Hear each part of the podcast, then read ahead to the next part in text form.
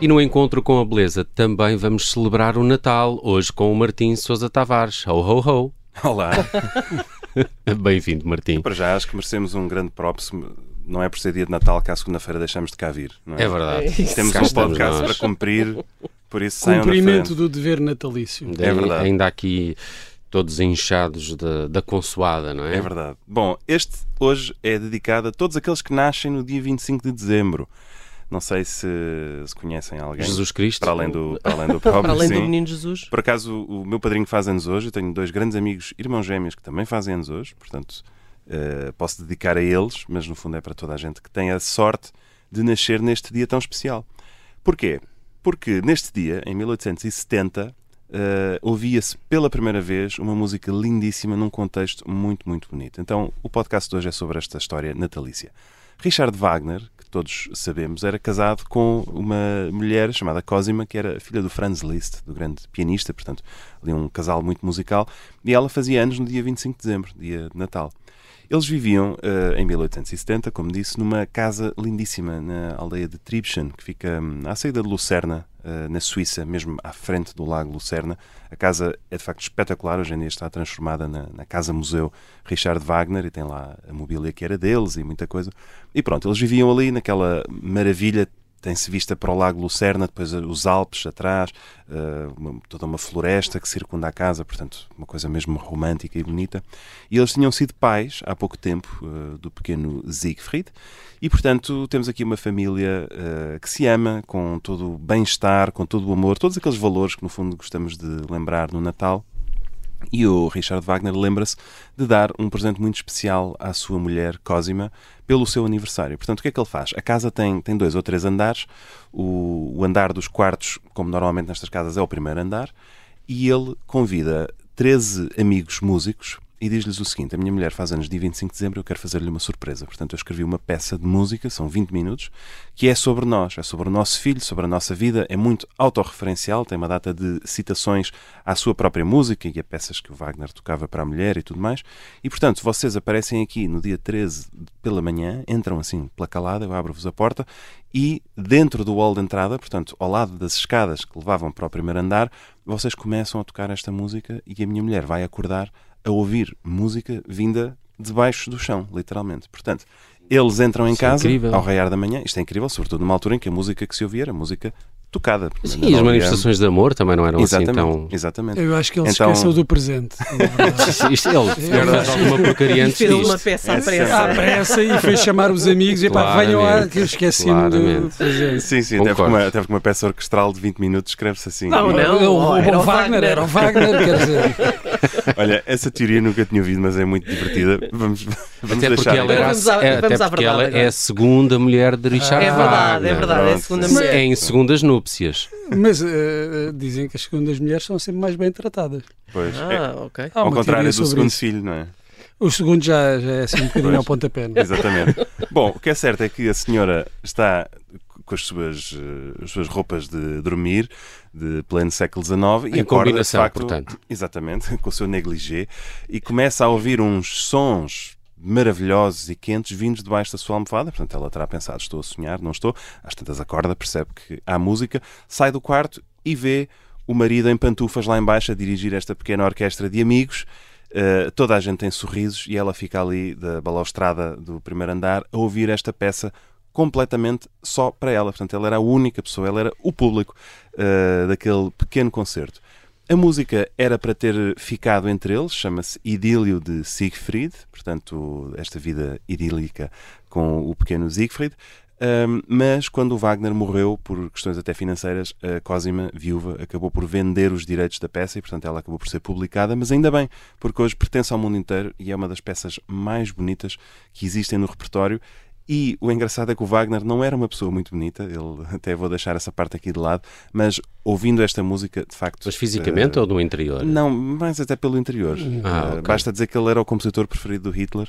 Eh, por Não, não, não- tinha sim, culpa, se não, calhar, não é? tinha, ele escreveu, escreveu um texto muito feio sobre o judaísmo na Sim, música. sim. Ah, ok. Enfim, vamos deixar essa parte agora. Ok. Vamos passar aqui uma esponja por cima disso e separar o homem da, da arte e Uhum. ficar apenas com este gesto bonito. Portanto, vamos ouvir os primeiros minutos deste idílio de Siegfried e experimentem fechar os olhos, meter uma renda na cabeça. uma, uma touca, uh, e pensem que são a Cosima Wagner a dormir na manhã de 25 de dezembro de 1870 e que esta música está a ser tocada para vocês.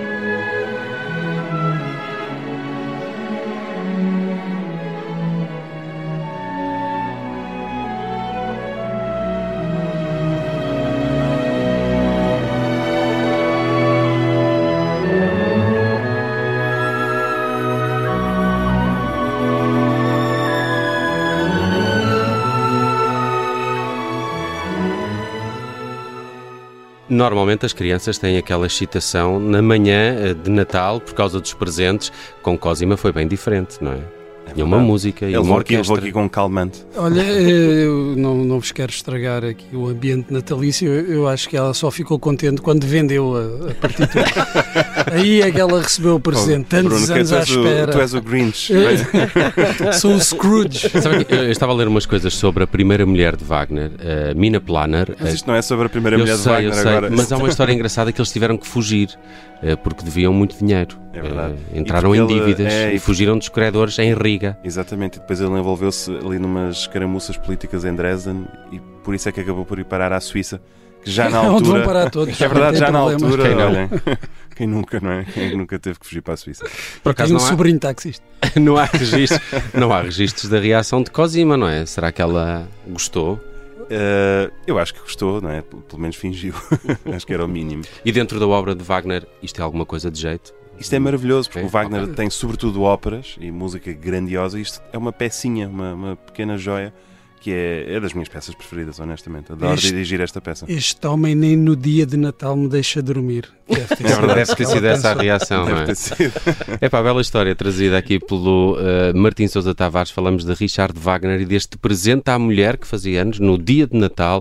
Uh, este episódio está co- sempre disponível, uh, que quiserem, em observador.pt e também nas plataformas podcast. Se escutarem o Encontro com a Beleza no Spotify, normalmente o Martim Sousa Tavares deixa lá umas perguntas uh, que podem responder e que são relacionadas com o episódio em questão. É verdade. A continuação de boas festas. Divirtam-se E muito. até Obrigada para a semana. Boas festas. É isso.